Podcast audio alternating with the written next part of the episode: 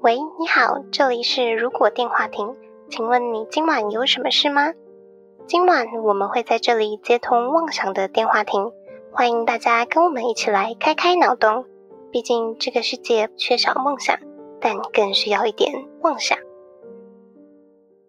Hello，大家好，欢迎回到《如果电话亭》，我是哈雅。我是 NG，大家好，我是小廖。嗨，我是三 C 杀手莉亚。今天是《如果电话亭》第九十七集。为什么你又杀了谁？我 一直在把公司的电脑弄坏，刚刚也把你的电脑用宕机了，我真的觉得我是三 C 杀手哎、你一定是没有放乖乖。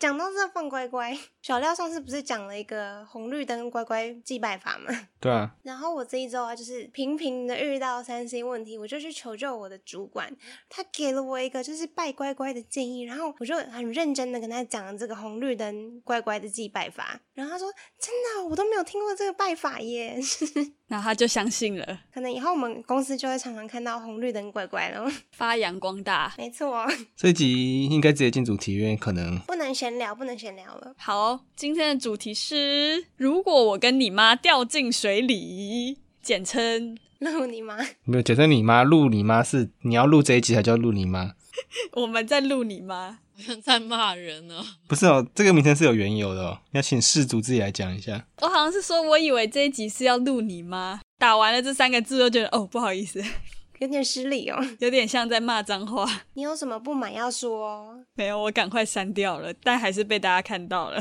大家来重复把你的录你妈再打出来，这样。所以到底什么是录你妈？这一集就是专门在做世纪难题的大集合，因为如果只有录题目上那一集，如果我跟你妈掉进水里，可能会太短，所以我们就汇集这些可能是情侣啊，可能是生活上比较难回答的问题。人生的难题。而且我那时候把就是世纪难题四个字丢到 Google 上搜寻，然后它就跑出什么数学世纪难题，什么千禧年。哦，对我那时候也找到这个，我后来发现，把什么你妈掉进水里难题打出来比较容易搜到相关的东西。没有，我后来就打情侣问问题，什么女友问问题，就有一排观众应该都知道这个题目代表什么意思吧？就是如果我跟你妈掉进水里， 很常听到这一个问题吧？有被问过吗？应该只会在一些戏剧作品出现，因为它实在太经典了。但我觉得我们年轻的时候，就还在求学阶段的时候，比较常听到这一个问题。你说在影视作品里面还是没有，实际上日常生活，学生时代嘛，对对对，就那时候比较笨，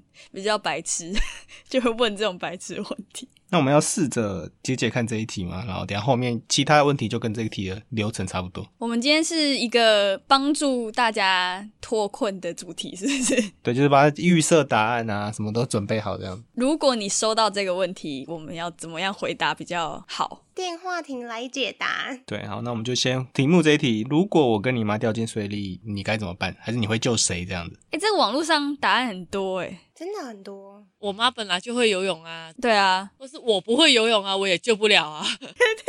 还有人说什么两个游泳选手结婚生下小孩就可以解这个问题？对啊， 所以要找游泳选手结婚，是不是？但是孩子也不一定学得会啊。没有，但但是他小孩的妈妈一定会游泳这样子。嗯， 首先，这个掉进水里是掉进公园的池塘大海里还是哦？ 浴缸里面吗？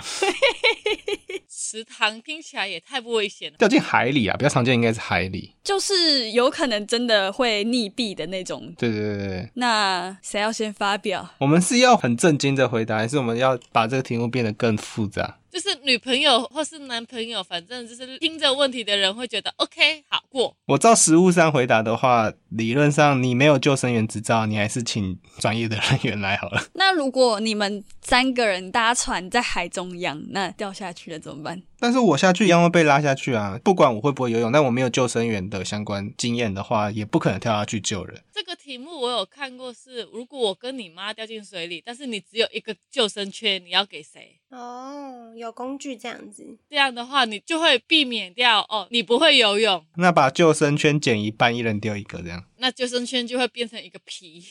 变平的。那样子有用吗？ 把救生圈拆开来，圈圈给一个，然后绳子给另一个，你还要在那里拆开？ 那你怎么把救生圈拉回来？但至少他不会死啊，先飘着嘛。其实我觉得好像有道理，这好像是最完美的解法。 但是绳子你丢上去就会往下啦。没有，就你的绳子一定要拉在船上或者岸上啊，这样才可对以对对固定在杆子什么之类的。所以你还是只能丢救生圈啊。 没有其他东西可以丢吗？ 而且你那种丢救生圈，我想到的画面是夜市套圈圈，然后你那个圈圈套 到套套到俄罗斯公仔上面那种感觉。超难丢的欸，但有可能要先套就是另外一半，因为可能爸爸妈妈就是中年会发福，哈，所以可能会比较不好套。你这个好地狱哦！ 你说套圈圈的逻辑吗？套圈圈的逻辑，那就要往更远的地方丢，反正也丢不到了。可能就会捞到一只鱼之类的。捞到一箱冰，然后跟你回家这样。因为套圈圈的最后一排不都是饮料类那种大的香槟啊什么之类的。对，好久没玩哦，但我也都套不到。 这个问题的核心是你比较在乎谁嘛？就是对对对对对，我在你心目中重要吗？所以这个问问题的人通常是角色是男女朋友吗？ 不然你老师问你说，哎、如果我跟你妈掉进水里，当然是我妈，关我屁事这样子。或是你老板跟你说，哎、如果我跟你妈掉进水里，听起来就不合理啊好吗？我把你踹下去了，还给你石头这样。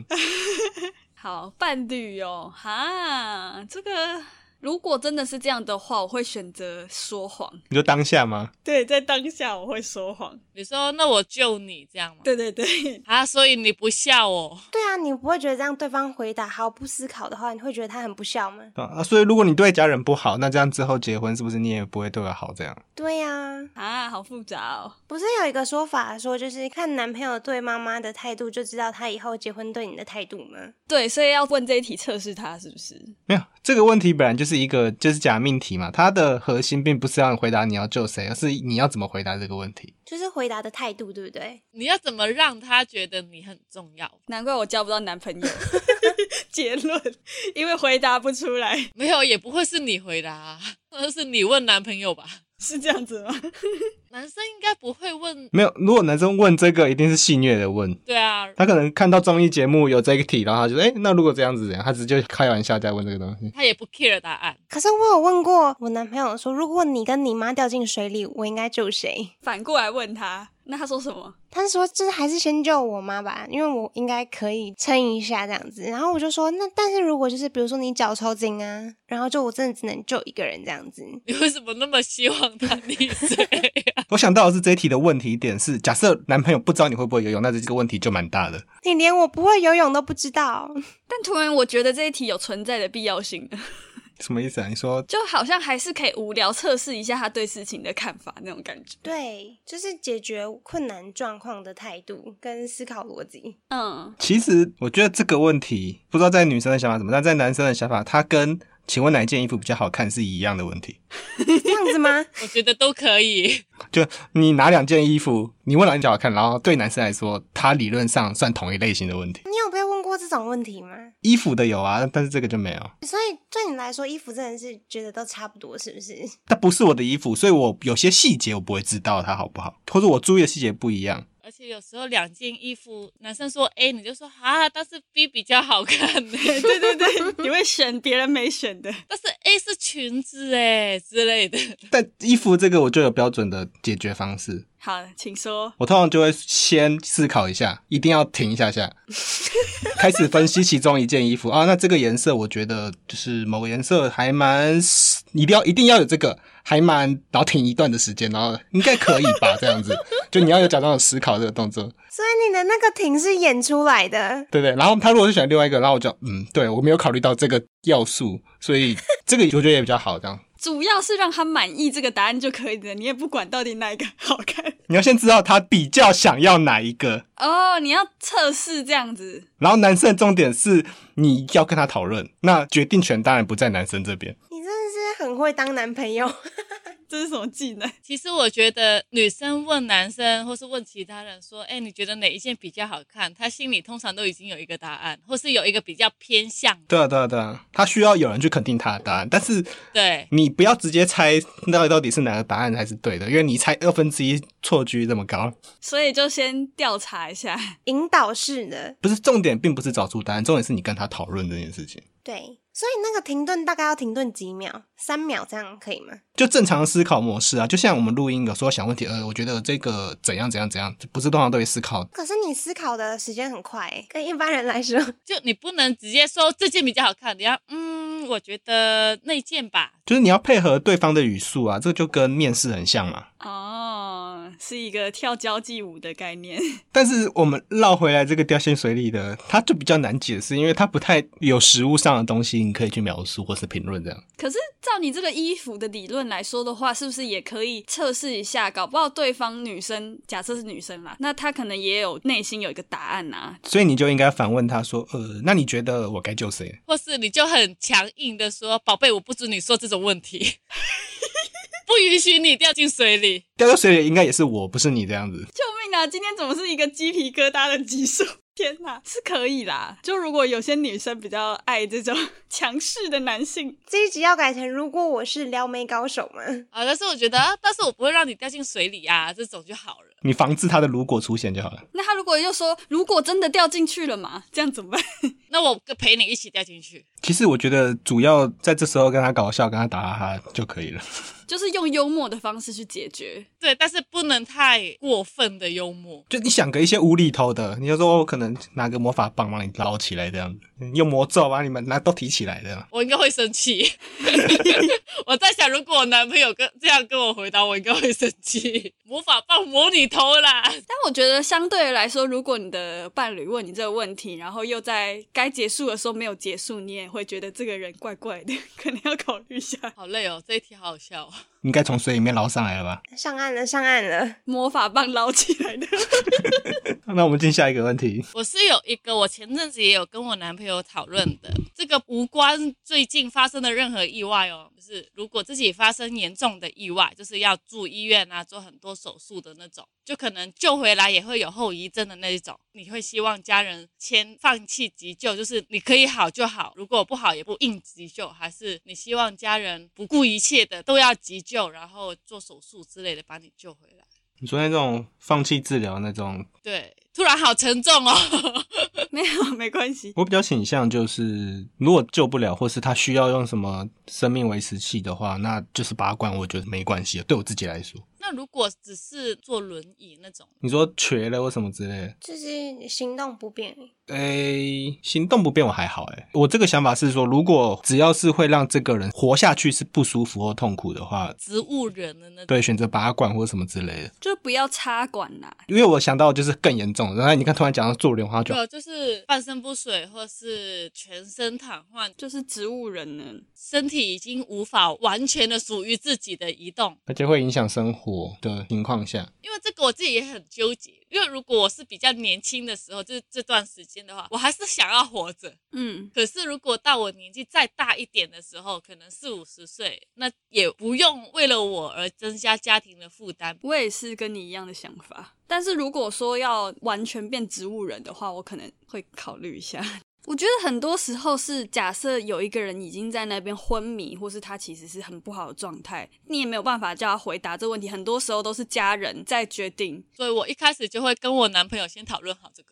这个本来家庭应该都会先讨论，而且我很多那种老人家的据点，甚至会请相关的专业人士去讲这种课程，然后看他们要不要签那个什么类似放弃治疗那种。嗯嗯嗯，有点像捐赠器官那种感觉，但是就是如果碰到自己病危无法救的时候要拔管了，他们就会希望他们长辈跟家人要讨论这件事情，就是没有说你一定要签，但你家里要讨论这件事情会比较好。对，因为我反过来，如果是我是那个家人，我家人发生这种意外，尽管我知道他不愿意，但是我是不是真的有办法去签那个放弃治疗？可能无法哎、会有一个间接好像是你杀了他那种感觉，对，就那种罪恶感或是心里过不去的那种坎。你不管做什么决定，他都有可能会不见啊呐、对对，但他就是一个心理上的，对，就是我没有尽力去救他。你做了一个主动做的事情而造成的结果，跟你可能不一定有真的主动做了明很明确的一件事情而造成的死亡感受是不一样。这我有很切身的经验呢。去年我亲戚不是心肌梗塞嘛，在现场就是亲戚的女儿就还没有到，那现场就只有我跟其他亲戚，然后其他亲戚就不愿意签那个手术的同意书。后来我就觉得，就是他这样太痛苦了，还是赶快签好了。虽然我当下也是会很害怕说，就是我有这个资格去签，然后万一他做了手术有不好的结果怎么办？可是那个是手术同意书跟放弃治疗同意书的等级差很多，因为手术同意书你至少道有一部分可能超过一半的成分是你可以救他的可能性，嗯，但放弃治疗是很明确，你签了一定会就离开了这样子。诶，可是我爸妈跟我阿嬷已经自己去签放弃治疗了。你自己决定，至少不用把这个压力放给其他人，对而且对对说不定家人跟你的想法没有很一致，所以你不想要这个痛苦，然后他们觉得还还是要救，他们也不知道，所以你有签这个，至少他知道你有这个意愿，这样而且至少是自己的意愿，不是硬被救回来。有一些不是长期接受治疗，然后到最后自己也受不了。对，嗯，因为总有一天还是会面对到啦，你还是要有一些准备，总不能你真的突然遇到了不知道怎么办吧？好沉重哦，也是一个难题啦。他有没有真的有正确答案不一定，跟每个人跟每个家庭是的互动是不一样的，嗯，但是去面对这个问题，我觉得蛮重要的。好，下一题。刚刚都是有感情类啦，然后我提了一个职场的面试最常问到的一个问题，一个就是你为什么要从上一份工作离职，或是我觉得这是同一个类型，大家可以一起讨论，或是他会问说你凭什么觉得我们公司会录取你？呃，就是你有什么优点，对不对？ 你觉得我们公司为什么要录用我？我觉得我会诚实讲，诶，但不会把自己讲的很烂，就是一定是有一个合理的原因就可以了。这个问题我前几个月才被问到而已。 那你怎么回答呢？我的回答是说，就是因为前面都一定会请你分享说，就是你有怎样的过去的经验能力啊，那一定都会讲好的嘛，就是之前的职场，就是你达到了什么成就目标啊，那就是已经讲的很好。这时候他问你说你，那你为什么要离职啊？这就很需要技巧诶、欸我通常的回答是说，就是技能点满了，哈，就是上一份工作的那个我想要达到的，就是目标有完成了，那就是接下来我的人生规划是可能希望达到怎样的，比如说管理层啊，进入就是更高的挑战。贵公司有这样子的机会，所以我很有兴趣。但是这样会不会对方觉得说，那你在我们这边可能完成你自己的目标，马上就要跳槽了。对你就会走了？我觉得如果真的前公司有很大的问题的话，可能是薪水，可能是工作上的问题，直接提出来其实就 OK 了。但是如果前公司没有重大弊病的话，那刚刚讲了提什么人生规划都是 OK 的。但你在提人生规划的时候，你要故意塞一个梗是某一个目标，但这个目标是前公司无法给你的。你要在前面介绍自己的人生目标的时候，就去补上这个东西。要讲的比较完整一点啦，避免他们想成别的样子。对对，就是让他们知道哦，做到一半发现，哎，这公司的方向跟我有出入，就是我们可以转型成另外一个模式，去继续完成我想要做的事情，这样子。我那天还有被问到一个，就是我一时之间答不出来的，就是说，那这份工作到底什么地方最吸引你？除了是跨国企业之外，然后我第一个想到就是钱、我觉得有时候你直接讲，福利待遇这样。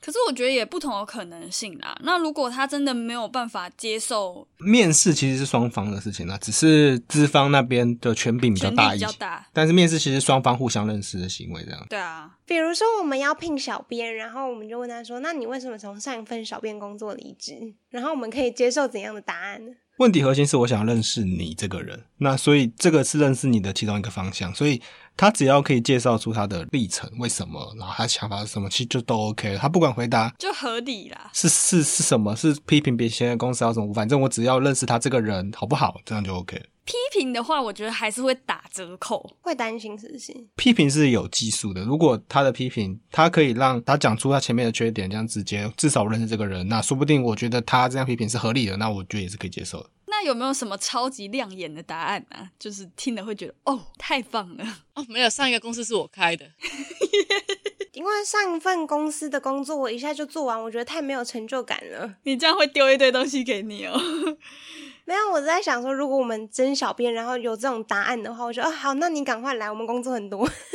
可是会这样讲的人，通常就不是真的刻苦耐劳的人。 对啦，而且他一定是一个很嚣张。你可以回答说：“哦，我我因为我准备要是要供你们公司，我来认识一下你们公司，所以我来面试一下。哦，那我觉得这样子可能会减低录取你的可能，我们刚刚只目的只要亮眼而已啊。没有要录取是不是？对， 好，OK 哦。”哦，下一个，啊，这样子我好难出题哦。那你可以出一些你真的你碰到的问题，然后我们来帮你解答。这样，午餐吃什么？好，所以我们现在要决定我们等一下午餐要吃什么，是不 是？如果大家是分开的，就好解决嘛。但是如果大家是从办公室出来，或者是聚会到某一个时间点，哎、这不就是我跟哈雅昨天的问题啊？我们两个人就在台北车站走来走去。所以这才是世纪难题啊，因为每天都会遇到。可是我们想要可以聊天的地方啊，我觉得这个问题在那种台北车站或是什么商圈会无限放大这个难题，超难的耶。因为有很多间，很多选择，但是又有很多选择又不适合你。对对对对对，其实我们事前也有做功课，就是我们事前有就是查要吃什么类型的。对啊，只是就还是很难。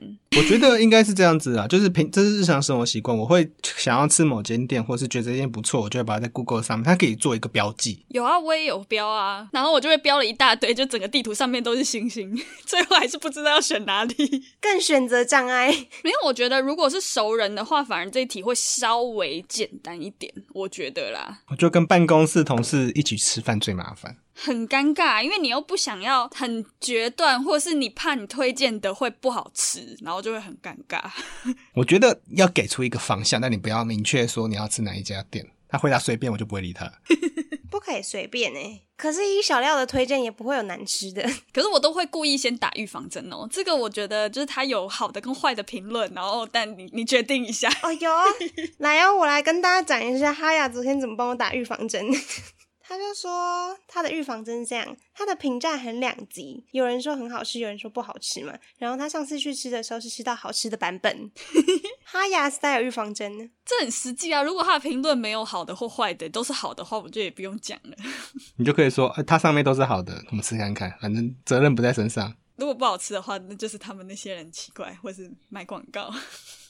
我有一个假设性的世纪大难题，但我不知道这个讲出来之后好不好结尾。没关系，先说吗？如果今天你有遇到一个人生规划，然后你在犹豫，但如果你要做这个人生规划，你就没有办法继续录如果电话亭， 你要怎么选择？遇到一个未来你想要努力的事情，对，那就去做啊。对啊，做自己想做的。如果真的刚好有机会的话，不要错失那个机会，它不会重来。可是有时候也是很难抉择，就两件事对你来说真的都很重要，你懂吗？但是电话亭什么时候都可以重开啊，反正我们四个还在就好了。一个人不在，我们还可以偶尔回来到那一边也都 OK 啊。对啊，跟我一开始一样啊。而且我一直觉得，不管怎么样，我们应该会有某一种方式可以解决，就是不管是用什么其他录音方式，或者是怎么样，总是会有办法 解决。你先录，然后我们三个再录，把你剪进去啊。他讲这句话啊，那我们等一下回答什么这样子？ 这样子哦，这是什么新形态剪辑？他不是信息在解禁，他是就直接是一个录音盘，我们直接跟观众讲说，哦，他已经事先回答了，准备了这些语音，我们等一下看怎么去反击他，或是应和他这样子。这很像那种街访或者是什么，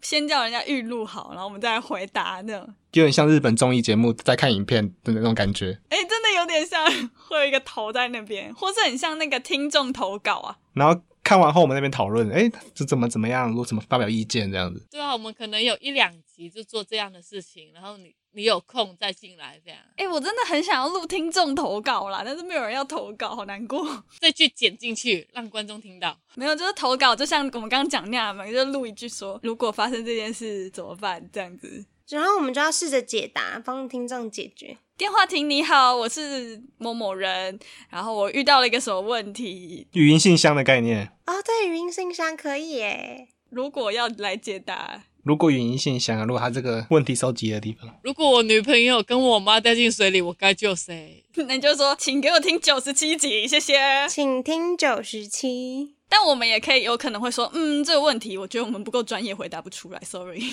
因为他如果真的问的太专业项的东西，对我真的没有办法，我们的回答就会是，哎，你可以去找某个专业的职业去处理这件事情。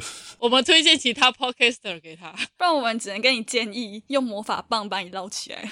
是怎样？我们要卖周边的，是不是？然哦后我们就之后那个如果语音信箱是不是去筹划一下？好，期待期待大家投稿喽。但是其实主要还是要观众有提才会比较有可能啊。对啊，要收集到。我们目前的互动形式是偏比较低一点的，对啊，我发觉还是有很多新人呐、很多新人会加入我们 Discord，欸但是都没有讲话，很害羞的感觉。 拜托大家讲一下话。没有啊，大家就是想到什么就也可以丢啦。我们有时候也是不按牌理出牌，丢了一些奇奇怪怪的。对啊，我都没在里面讲话。